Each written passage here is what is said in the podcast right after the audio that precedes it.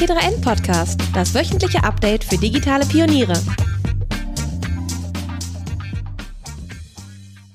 Hallo und herzlich willkommen. Mein Name ist Caspar von Alberden, ich bin Redakteur bei T3N und unser heutiger Gast ist Peter Kolski. Peter ist Entwickler und Gründer von Beta Room, einem Berliner Entwicklerstudio. Mit ihm sprechen wir über Augmented Reality und auch ein bisschen über Virtual Reality. Wir schauen uns an, wie der aktuelle Stand bei diesen beiden Technologien ist und gehen der Frage nach, wann denn beides endlich vielleicht mal seinen Durchbruch erlangt und wann diese Brillen endlich kommen. Hallo Peter, schön, dass du da bist. Hallo, hallo.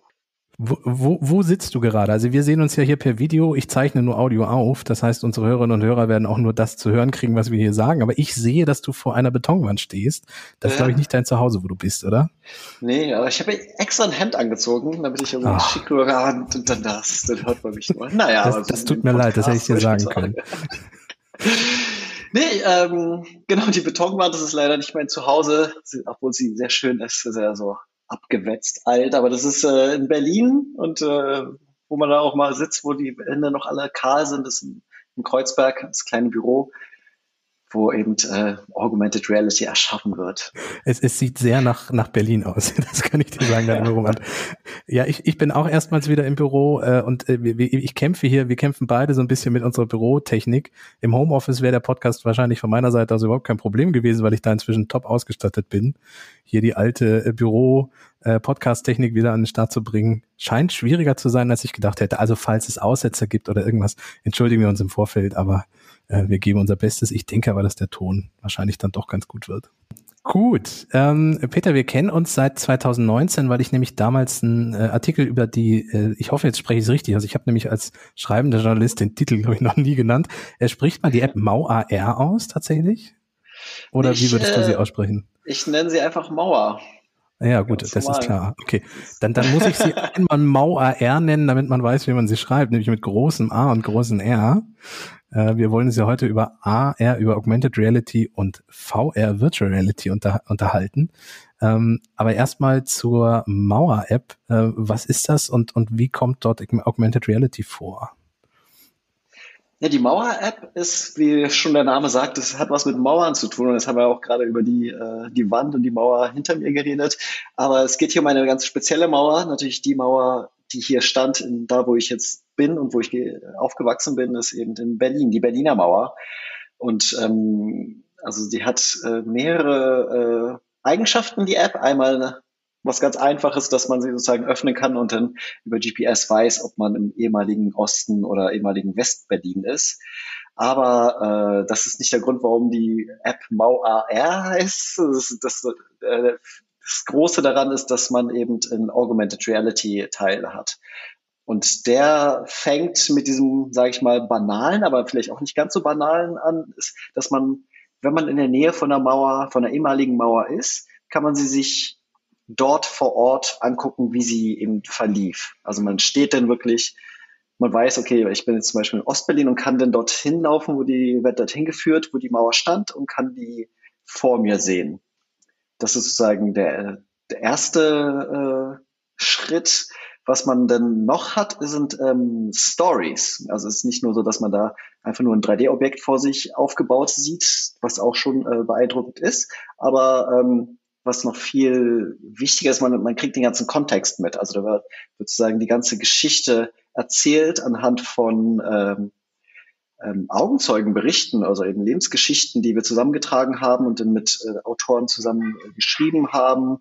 Also im, im Sinne von einer ähm, filmischen Experience, Experience, also vom Aufbau der Mauer, wo man eben wirklich da stand, als die Panzer äh, sich gegenüberstanden, wo eben die Soldaten kamen, und ähm, aus Sicht von zwei Personen, also wenn man im, im Westen steht, also real im Westen äh, der ehemaligen Westberlin, dann kann man die Geschichte der, der, Westperson sich ähm, erleben und dann eben nochmal aus Sicht der Ostperson.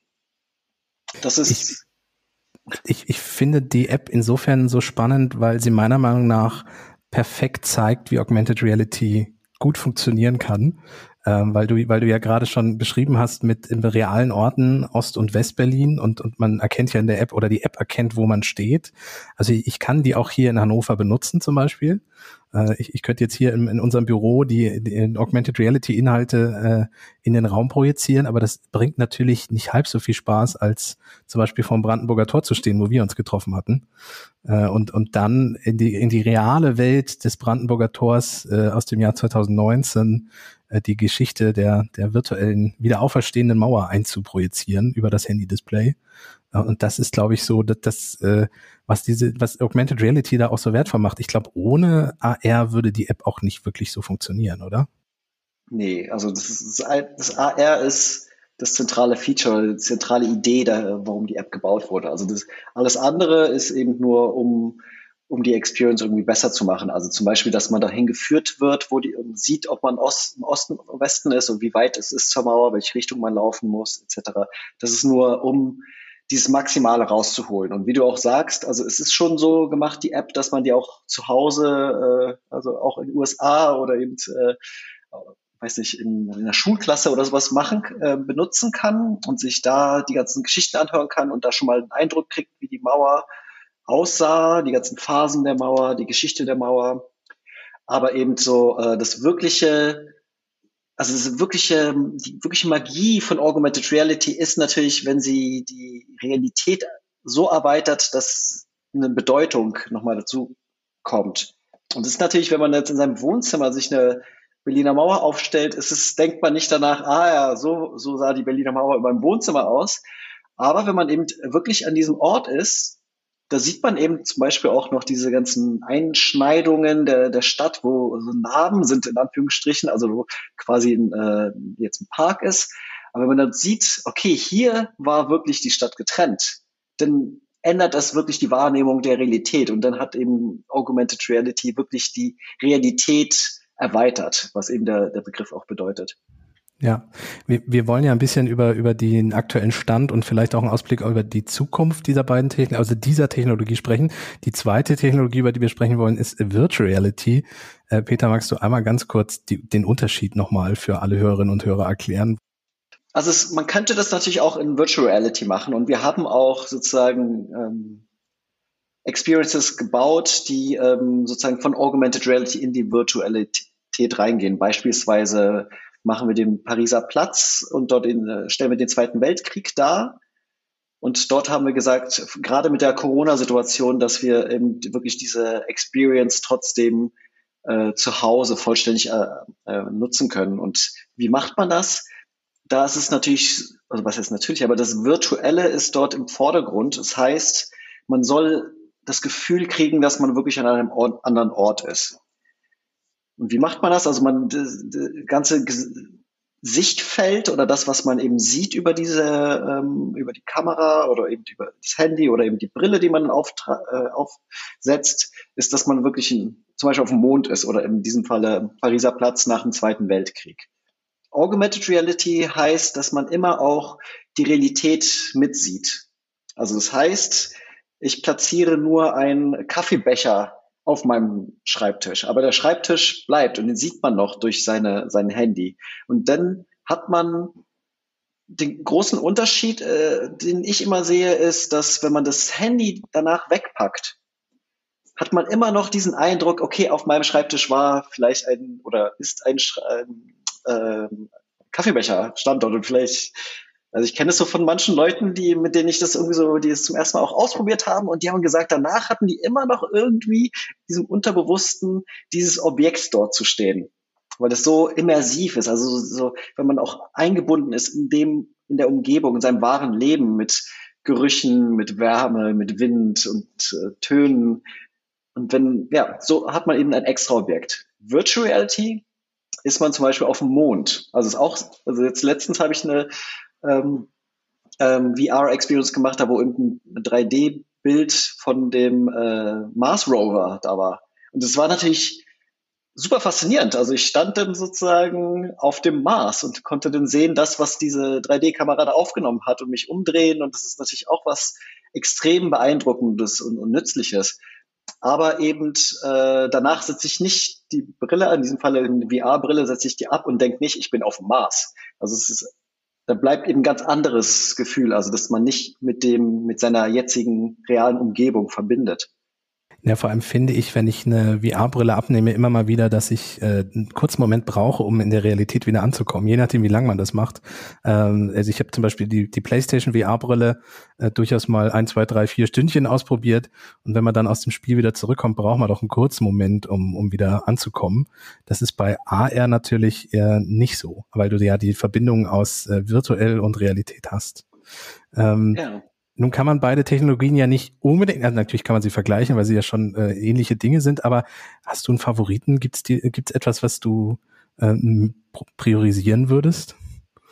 Also für mich ist eindeutig AR mein Favorit. Also deswegen mach, fokussiere ich mich da drauf auch und ähm, ich habe auch natürlich jetzt äh, faszinierende Experiences auf VR gemacht, aber da, da fehlen bestimmte Elemente, die mich dazu führen, zu sagen, das möchte ich öfter benutzen. Zum Beispiel eben, was du eben gesagt hast, man wird wirklich raus, rausgebracht aus, aus seiner jetzigen Umgebung. Es ist nicht etwas, was ich auch vorhin gesagt habe, etwas, was bleibt. So dieser Eindruck, also der in deinem Alltag auch da bleibt. Und sozusagen auch langfristig für die Zukunft gesehen. Also jetzt ist es ja so, dass es nicht sehr viele AR-Brillen gibt oder sehr viele gute, sage ich mal. Ähm, aber es, ich, es kann einfach nicht sehen in der Zukunft, dass die Leute die ganze Zeit VR-Brillen tragen. Also was, so, man kann sich ja schwer mit Leuten unterhalten, man sieht komisch aus, während wenn man sich vorstellt, also sieht man jetzt nicht, aber du hast auch eine Brille, aber wenn da jetzt, du könntest einfach in der Brille mal, wenn du was brauchst, zum Beispiel, du hast hinter dir auch eine Pflanze und möchtest wissen, was für eine Pflanze ist das, dann könntest du in der Brille äh, Informationen projiziert haben oder eben du willst sehen, wie äh, eine, eine Kaffeetasse, die du gerade nicht vor dir hast, wie, wie die aussehen würde vor dir, die du vielleicht bei Amazon kaufen willst oder sowas. Das kann man sozusagen sehr schön in seinen Alltag auch integrieren und äh, kann ich mir vorstellen, dass das eben massentauglich ist und so lebenstauglich. Mhm. Äh, Transparenzhinweis, die Pflanze ist aus Plastik, habe ich eben schon festgestellt. also wahrscheinlich würde da auch eine Augmented Reality Brille nicht viel zu sagen können. Ähm, wir kommen nachher noch mal zum Thema äh, Brillen und Zukunft und und und wie das äh, was vielleicht so mit Augmented Reality in Zukunft passieren könnte. Ich, ich will noch mal kurz bei der App bleiben äh, von dir. Gerne. Wie wie bist du auf die Idee gekommen, äh, ein historisches mit mit der Realität zu verbinden und das mit AR zu machen? Und äh, wie, wie ist die App entstanden? Also ich, ich weiß ja, dass du da auch relativ am Anfang, äh, ja, kann man sagen, war es ein Ein-Mann-Projekt? Ja, ganz am Anfang. Also sozusagen, ja, also wir hatten schon so ein kleines Team, aber das hat sich dann ge gewechselt. Aber so grundsätzlich kann ich sagen, so dass meine Historie, also oder meine persönliche Entwicklung in meinem Leben hat, hat irgendwie auch ein bisschen dazu geführt. Also ich habe mich sehr für Film interessiert, also so Storytelling, also diese, sag ich mal, Kunstrichtung, die auch äh, nicht nur Informationen übermittelt, sondern auch Gefühle übermittelt, dass man irgendwie das Leben ein bisschen erweitert in, in, dem Aspekt. Anderer Aspekt ist natürlich, äh, dass ich einfach Berliner bin und auch selbst, also aus dem Jahrgang, wo man die Berliner Mauer noch gesehen hat. Und ich habe äh, in der Nähe gewohnt und das ist etwas, was, was in Berlin jetzt über die letzten Jahrzehnte man so auch erlebt hat, dass viele Leute hergezogen sind, aber äh, nicht unbedingt verstehen, was es bedeutet hat, dass die Stadt geteilt war. Und es ist merkwürdig gesagt, vielleicht so ein bisschen auch Sendungsbewusstsein, den Leuten das gerne erzählen zu wollen. Also die Stadt, die ich liebe, das, was war denn die Historie? Warum sind die Leute so, wie sie sind? Warum freuen sie? Warum gibt es denn so viele Partys? Es ist nicht, weil, äh, äh, weil die Partyindustrie cool ist, sondern weil sie sich gefreut haben, äh, vereint zu sein. Also Beispiel Tresor Club, da haben wir jetzt auch so eine äh, Experience gemacht. Also, ist perfekt, weil es war genau in der in diesem Todesstreifen wurde quasi ein Club eröffnet und das zeigt eben, ja, aber sozusagen, ähm, wie die, die Idee kam, dass ich da, ich hatte gerade ein Projekt beendet, mein erstes AR-Projekt äh, mit Adidas war das. Da äh, wurde eben ein, Schuh gezeigt in Augmented Reality, der noch nicht released war und sozusagen auch ähm, schon äh, sehr zukunftsweisende Idee. Und danach habe ich ihm gesagt, okay, das ist einfach toll. Ich möchte irgendwie mal das aber auch ein bisschen über den Schuh hinaus irgendwie entwickeln. Und da hatte ich zufälligerweise eben äh, so einen Vortrag gehört von jemand von der Stiftung Berliner Mauer. Und da war es dann Bing, perfekt. Und da war ich äh, Feuer und Flamme dafür, haben wir dann äh, vielleicht auch bei so einem äh, Hackathon gepitcht und dann gemacht und dann, ja, dann lief einfach, rollte einfach der Ball. Ich bin eben, extra meinen Job gekündigt und alles, weil ich dachte mir, das ist, das ist es. Das ist einfach toll. Äh, wie, wie, wie ist es denn, also klar brauche ich Programmierkenntnis für Augmented Reality, aber wie schwer ist es, ähm, mit Hilfe von so Schnittstellen, die ja die großen Anbieter auch anbieten, äh, sowas in die eigene App zu implementieren? Also brauche ich da extrem viel Vorkenntnisse oder, oder kann ich mich da an, an Dinge richten, die es schon gibt? Also ich muss dazu sagen, dass ich äh, sehr Apple-fokussiert arbeite, also sehr nativ. Das heißt eben, dass ich schon Apple äh, und sowas benutze. Und aus der Sicht denke ich, dass es äh, vor allem in den letzten zwei Jahren viel einfacher geworden, als, als man sich es denkt. Also ähm, einfach nur ein 3D-Modell in AR darzustellen, ist ein, ein Dreizeiler. Man braucht eben nur ein 3D-Modell quasi.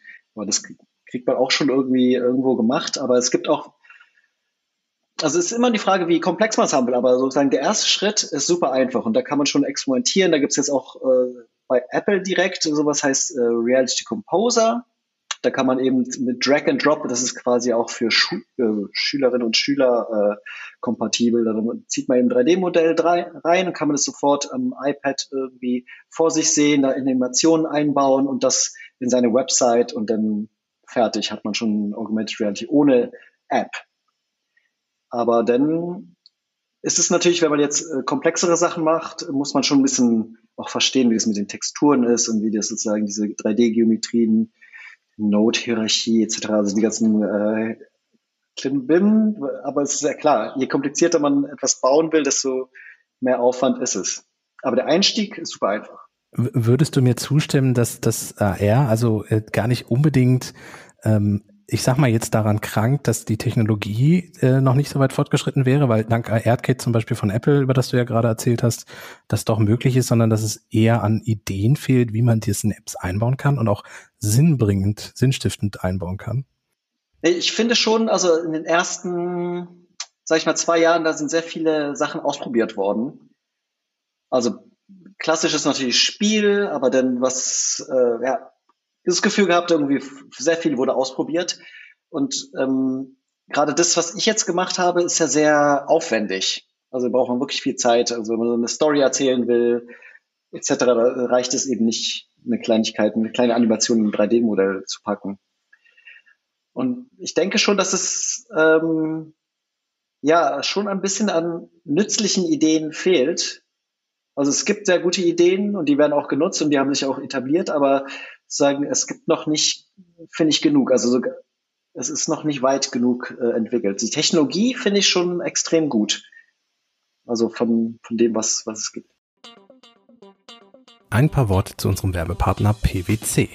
Das PwC Customer Centric Transformation Team unterstützt seine Kunden bei der Umsetzung von positiven Kundenerlebnissen und tut dies mit maßgeschneiderten Lösungen.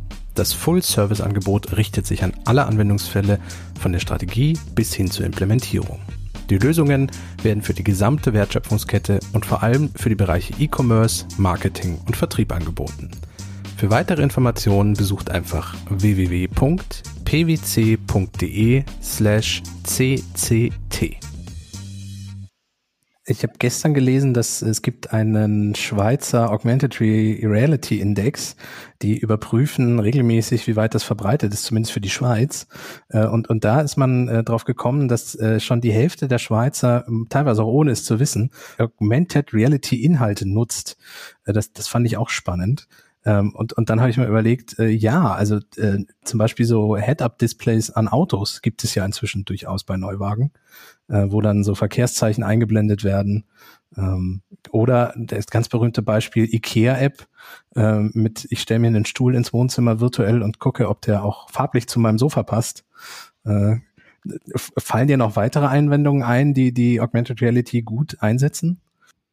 Also eine Sache, die auch, also jetzt sozusagen nochmal darauf einzugehen, wo du sagst, viele Leute benutzen schon Augmented Reality, ohne jetzt sich ganz bewusst zu sein. Also das mit dem ähm, Ikea-Tisch oder Ikea-Sachen, das ist irgendwie was ganz Einfaches, wo sie vielleicht auch nicht unbedingt bewusst sind, dass Augmented Reality ist, aber jetzt was anderes wäre zum Beispiel auch diese Mess Maßstabs-App äh, auf dem iPhone.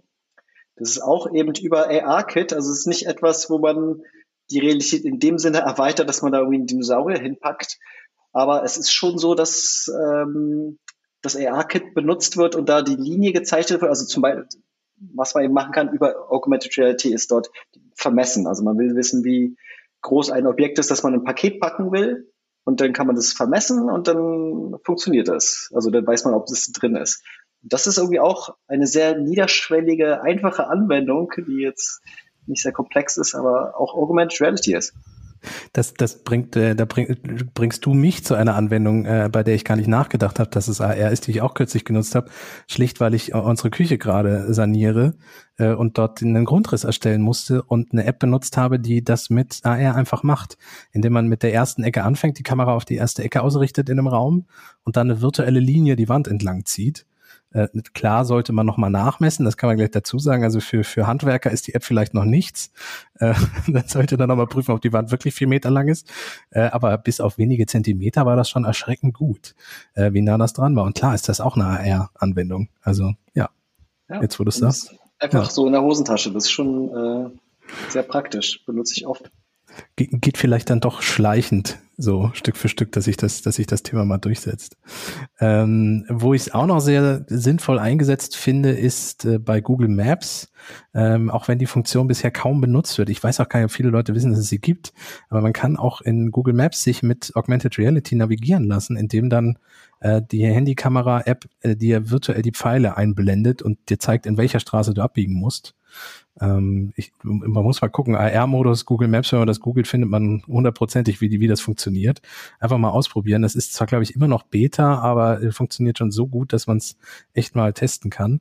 Und Apple Karten wird eine ähnliche Funktion wohl auch dann ab Herbst mal, mal anbieten. So wie ich das genau, also richtig verstanden habe. Bei Google ist es, heißt es, glaube ich, Google Street View, wenn ich mich nicht irre. Ja, darauf baut es auf, genau, richtig, weil die ja im Grunde kennt Google ja alle Straßen, hat die auch vermessen und kann dir deswegen sehr gut einblenden, wo du wie abbiegen musst.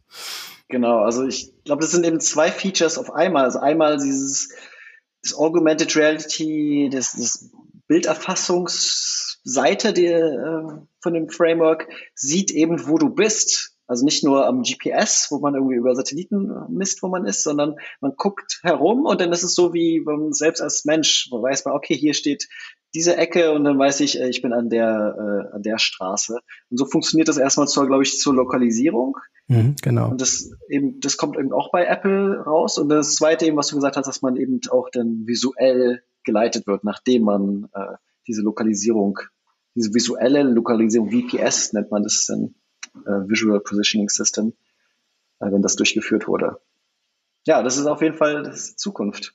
Ja, und, und, und, und, wie, wie ich gerade hier live im Podcast feststelle, dann doch verbreitet, als ich am Anfang vielleicht dachte. also mag diese Schweizer Studie durchaus stimmen, dass dann doch die Hälfte der Schweizer schon Augmented Reality einsetzen, ohne vielleicht groß drüber nachzudenken. Das kann gut sein. Ist ja an sich eine gute Sache. Ich denke, es hängt auch ein bisschen an der Definition von Augmented Reality ab, weil das ist jetzt auch gerade ein Buzzword, und auf einmal ist alles Augmented Reality. Wo vorher, das hätte man vielleicht CGI genannt, also wo man irgendwie ein Video hat und dann ist da ein Effekt drauf in 3D. Dann nenne ich das nicht unbedingt Augmented Reality, sondern das ist eben, oder eben Heads-Up-Display ist auch eben eine Frage, ob man das Stimmt, Augmented das wirklich, Reality nennt. Ja. Ja, ja, weil, weil da ja auch keine Kamera wahrscheinlich irgendwas erfasst, sondern einfach Dinge eingeblendet werden auf eine Glasscheibe.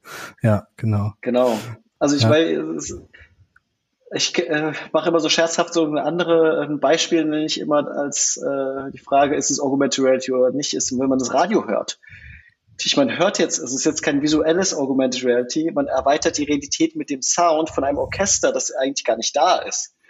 Ja. Und dann ist die Frage, ist das jetzt schon Augmented Reality oder nicht? Also, ja, das stimmt. Ja.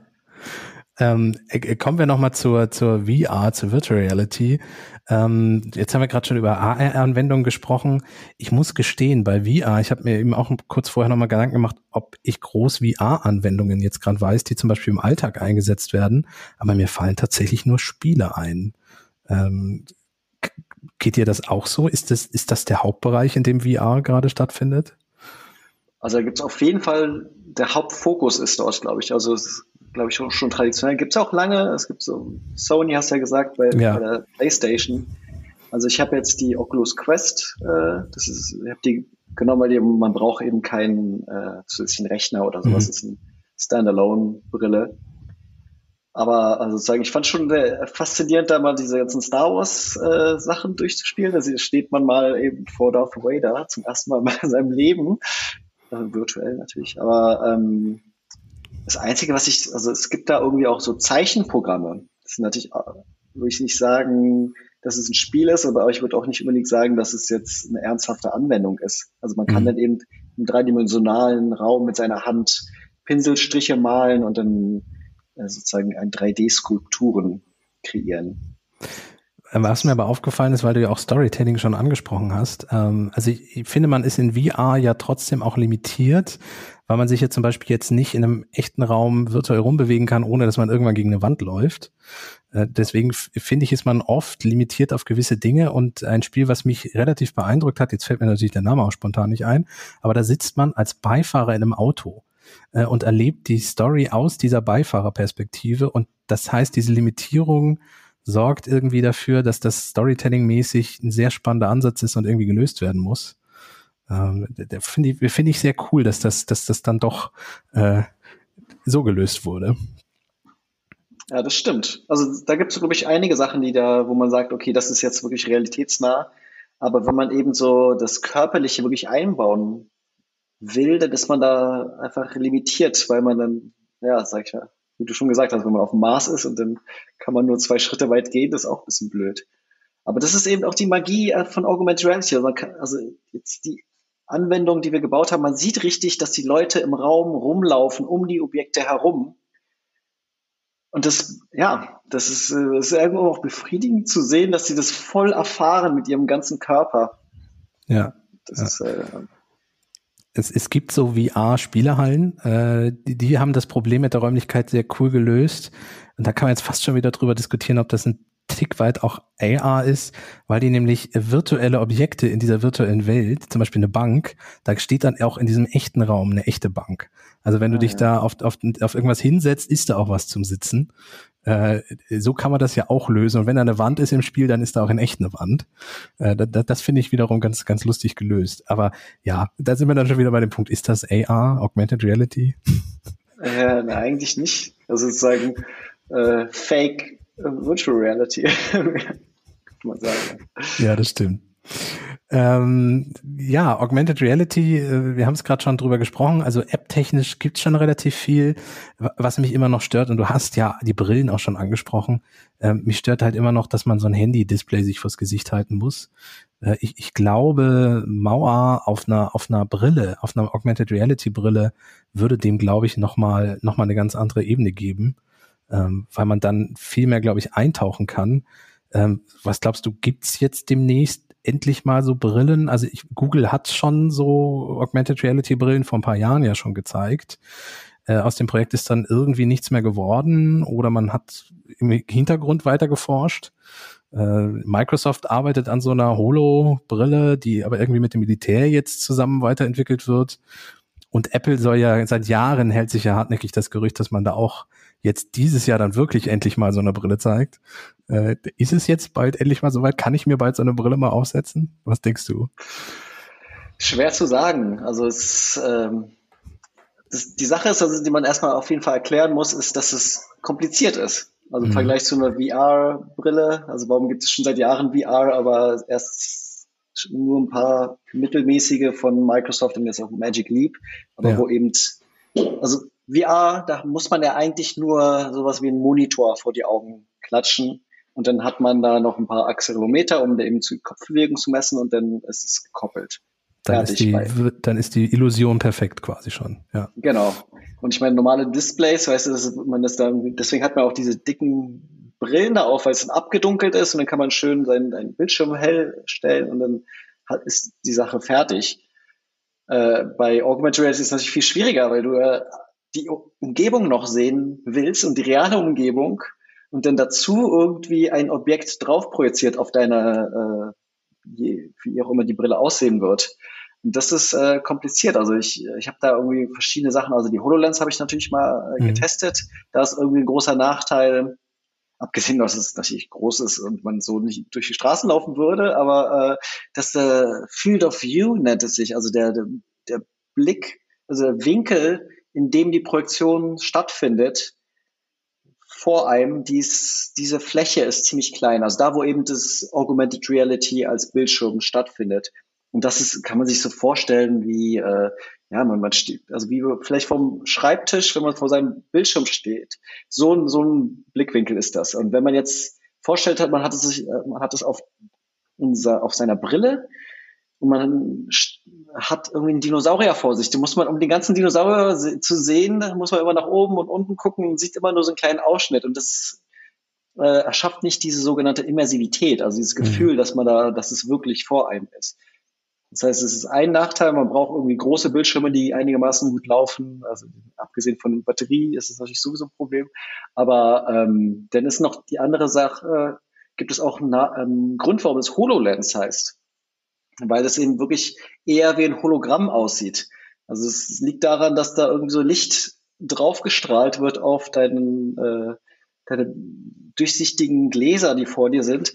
Und das, man kann da natürlich kein Schwarz drauf strahlen. Das müsste, müsste ja irgendwie abgedunkelt werden. Also dementsprechend sieht es immer, ja, also muss man eben die Experience so gestalten, dass es eben ein Hologramm ist. Äh, man wird nicht glauben, dass da wirklich die leuchtende Mauer vor einem steht. Nein, es hat echt was von Science-Fiction-Filmen, so wie dort Hologramme dargestellt werden. Also diese Microsoft HoloLens. Ähm, es gibt einen Werbefilm, in dem ein Opa mit seiner Enkelin spielt und jeweils die Person, die nicht anwesend ist, sieht halt wirklich aus wie so ein Hologramm, was durchs Bild läuft. Wie man sich das, ja. wie man sich das kinomäßig vorstellt, genau. Ja. Genau, diese berühmte Szene bei Star Wars, wo ja. Prinzessin Leia aus R2D2 rausgestrahlt ist. Das, so sieht es ungefähr ja, aus. So sieht's aus. Eben, ja. Da denkt man nicht, oh, die ist ja wirklich, steht wirklich vor mir, sondern denkt, okay, das ist eben ein Hologramm von einer Person. Also es ist zwar 3D, es ist faszinierend, dass es eigentlich so ein kleines Gerät passt und schon vor Jahren, aber es ist noch nicht der Durchbruch. Also deswegen denke ich, dass es noch eine Weile dauert. Und ich meine, was du auch erwähnt hattest mit Google, Google Glasses meinst du wahrscheinlich? Richtig, so hieß es genau, ja. Genau, und da ist es auch so, dass es ja kein und, und nach meiner Definition kein äh, Augmented Reality, es ist wirklich so ein kleines Display, das oben in der Ecke was sozusagen auf seine Brille raufgemacht hat und dann hat man da das Wetter gesehen. Ja, oder SMS wurde eingeblendet, solche Dinge, genau. Genau, ja. also es ist ein Informationsdisplay, das eben durchsichtig war, ja. aber äh, nicht, ja. Ja, und ich glaube halt auch für die Alltagstauglichkeit von solcher Hardware kann es nicht sein, dass du dann rumrennst mit so einem äh, 14 Kilo Rucksack auf dem Rücken, äh, wo dann irgendwas drin läuft oder so und Akku plus äh, Projektionsfläche und hast du nicht gesehen. Also es muss auch ja. äh, Consumer Technik sein, die, die leicht ist, die, die leicht zu bedienen ist und die auch länger als eine halbe Stunde vielleicht auch durchhält, was den Akku betrifft. Auf jeden Fall. Und deswegen braucht man das, weil eben Projektoren müssen energiesparsam sein, die Prozessoren müssen energiesparsam sein. Aber ich denke mir sowieso, also so jetzt als Zukunftsaussicht kann ich es mir eher so vorstellen, sowas wie die AirPods, weißt du? Mhm. Also so etwas, was man ein paar Stunden, also wahrscheinlich auch nicht mal ein paar Stunden, aber irgendwie eine Weile benutzen kann, aber dann hat man vielleicht ein Case oder sowas, das lädt sich wieder auf. Also wäre jetzt so eine Idee. Also nicht etwas, wo man acht Stunden am Tag. Okay. Also ich, kann mich mit von meiner Vorstellung verabschieden. Also wenn wir Journalisten über diese, diese Apple AR-Brille schreiben, dann gibt's ja immer so Mockups, äh, einfach so eine richtige Brille mit so einem Apple-Logo und äh, gut. Äh, also davon werde ich mich wahrscheinlich erstmal verabschieden können, dass das meine normale Brille ersetzt, oder? Und, und ich dann den ganzen Tag damit durchhalte.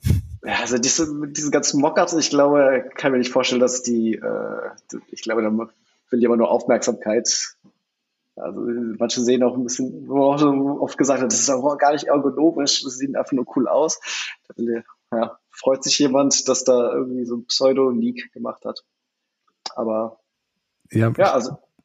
Bleiben wir noch ganz kurz bei Apple. Ähm, wenn die Brille noch tatsächlich mal kommen würde mit AR-Kit, dann ist doch theoretisch die Grundlage schon gelegt. Also wie einfach wäre es, äh, zum Beispiel Mauer auf, auf so eine Brille zu bringen? Also mit ARKit wahrscheinlich machbar, oder? Ja, also ich weiß natürlich jetzt nicht, wie äh, speziell die Software da sein sollen soll, sollte. natürlich nicht, weiß ja kein Mensch, aber äh, es wäre natürlich sehr komisch, wenn die äh, Software-Frameworks rausbringen und App Apps schreiben lassen, die dann alle inkompatibel sind. Ja. Also ich glaube schon, dass es dann einfach funktionieren wird. Und das wäre natürlich cool, also wenn man weiß, okay, es gibt schon, weiß ich, 2000 AR-Apps im App Store, dann holt man sich einfach nur mal äh, eine neue Brille und äh, kann die alle nutzen, ohne seine, ohne sein Handy zücken zu müssen. Das wäre ja. schon echt äh, eine Revolution. Ja, cool.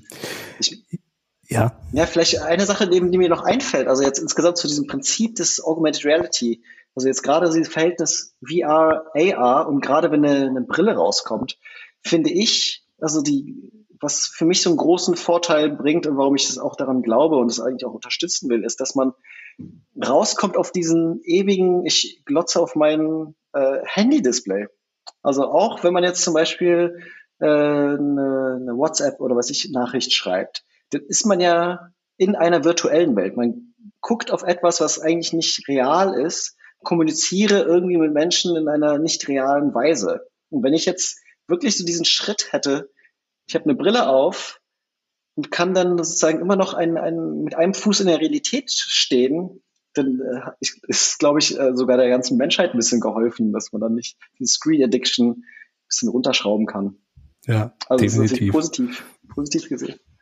Ja, ich, ich bin sehr gespannt. Also klar sagen wir seit Jahren, die Zukunft an AR und VR wird spannend, äh, aber ich, ich glaube tatsächlich dran, dass da demnächst äh, sich einiges tun wird und das eine spannende Zukunft wird. Ja, auf jeden Fall um, um den Bogen zu, zum Anfang zu schlagen, du bist inzwischen ja kein Ein-Mann-Unternehmen mehr. Äh, in, inzwischen ist es ja, du bist auch Gründer, glaube ich, von Beta Room, oder? Heißt die Firma. Genau. genau. Äh, wie viele seid ihr inzwischen und, und woran arbeitet ihr aktuell? Kannst du uns da was erzählen oder sind das noch geheime Projekte? Ja, ich äh, gar nicht jetzt sicher, ob ich es schon erzählen kann, aber es, es, kommt jetzt sozusagen eigentlich auch äh, demnächst raus. Aber ähm, ich kann ja sagen, was wir sozusagen in der letzten Zeit gemacht haben und welche Richtung. Ja, das genau. Äh, also du, du, musst noch keine Betriebsgeheimnisse hier verraten im Podcast. okay, danke. ja, es ist so, dass wir eine Firma gegründet haben. Also ich bin der, der Geschäftsführer der Firma und eben auch der Lead Creative Director und eben auch äh, Technical Director. Aber wir sind eben ein Team von ungefähr zehn Leuten. Das äh, schwankt dann immer auch ein bisschen, aber äh, die kontinuierlich eben versuchen, neue Frontiers zu äh, überschreiten in der Augmented Reality Welt. Denn unser einer Fokus war natürlich dieses ganze Storytelling, zu gucken, okay, wie kann man denn jetzt das, so diese alten Elemente des, des Theaters oder des Films in äh, dieses neue Medium bringen, wo man eben auch einen Verbindungspunkt hat. Das ist sozusagen so ein, einer unserer Fokus. Und da, was ich eben auch gesagt habe, also Mauer ist eben nicht nur technologisch eine Sache, dass man da irgendwie eine Augmented Reality Positionierung vor Ort hat, sondern eben auch äh, eine emotionale Bindung oder eine emotionale äh, Einbindung in dieses Thema, dass es eben nicht ohne Kontext da ist. Und äh, das kam auch sehr gut an und es ist auch sehr wertvoll. Und in der Richtung haben wir natürlich auch noch andere Sachen gemacht hatte ich auch erwähnt, also man kann den, den Zweiten Weltkrieg, äh, sozusagen Ende des Zweiten Weltkriegs in Berlin ähm, nacherleben könnte, aber es ist auch an, an zwei Lebensgeschichten, die werden dann sozusagen nacherzählt und man kann es dann eben durch den, diese Virtualität noch viel intensiver erleben. Das andere ist auch, äh, das finde ich sehr cool, ist, äh, wir haben zum Tag der deutschen Einheit etwas gemacht, nämlich, eben, hatte ich auch schon erwähnt, den Tresorclub. Also für die, die es nicht kennen, das ist irgendwie so einer der ersten Techno-Clubs äh, Deutschlands oder für, ja, irgendwie, oder auch einer der berühmtesten. Vielleicht jetzt Berghain hat das irgendwie vom Namen äh, aufgeholt, aber äh, das ist eben eine, auch eine magische Geschichte, weil es irgendwie kurz nach der Wende wurde da quasi äh, Leipziger Platz gleich an einem Todesstreifen haben eben Ost-West, äh, Jung, Alt, äh, hetero äh, und äh, homosexuell und schwarz-weiß. Also da kamen Leute aus, die DJs kamen aus den USA, es waren eben schwarz, es war irgendwie so ein Melting Pot, wo dann die eigentliche coolste ähm, Wiedervereinigungsparty stattfand. Und das kann man eben anhand einer Protagonistin, also in diesem Fall ist es Ellen Elliot und eine DJ aus der Zeit, die immer noch aktuell ist, aber die ähm, an ihrer Lebensgeschichte sozusagen, was es sozusagen äh, ähm, gebracht hat. Okay, aber das sind sozusagen die, die Storytelling-Sachen aus der Firma, die wir machen. Andere Seite ist, äh, dass wir versuchen, neue Technologien irgendwie auszureizen. Also die Mauer war schon irgendwie so eine Sache, dass wir gesagt haben, okay, es soll eben nicht nur vom Storytelling innovativ sein, sondern eben auch vom ähm, technologischen, das heißt eben äh, lokalisiert, also vor Ort. Und da arbeiten wir eben auch an neuen Sachen, die eben Augmented Reality noch einfacher machen sollen, noch äh, zugänglicher, also wo man eben nicht vielleicht äh, große Apps runterladen muss, etc. Oder eben diese neuen, ja, also eine Sache, die auch sehr interessant ist, ist sozusagen die Immersivität noch weiter äh, zu ähm, ja zu berühren als nur dieses visuelle. Also jetzt man sieht es jetzt nicht, aber äh, man hört es natürlich auch nicht direkt. Aber ich habe zum Beispiel eben diese Apple Kopfhörer auf, also AirPods, AirPods, also in diesem Falle AirPods Max. Und was die auch drin haben, ist so eine ähm, ein Bewegungssensor. Das heißt, äh, man kann jetzt Sound in einer ganz neuen Art hören. Also es ist wirklich, also es ist dann sozusagen im Raum lokalisiert. Also man kann sich vorstellen, ich habe jetzt irgendwie, ich sehe dort einen Dinosaurier, sage ich mal, einen Dinosaurier vor mir oder eben ein Musikinstrument steht vor mir.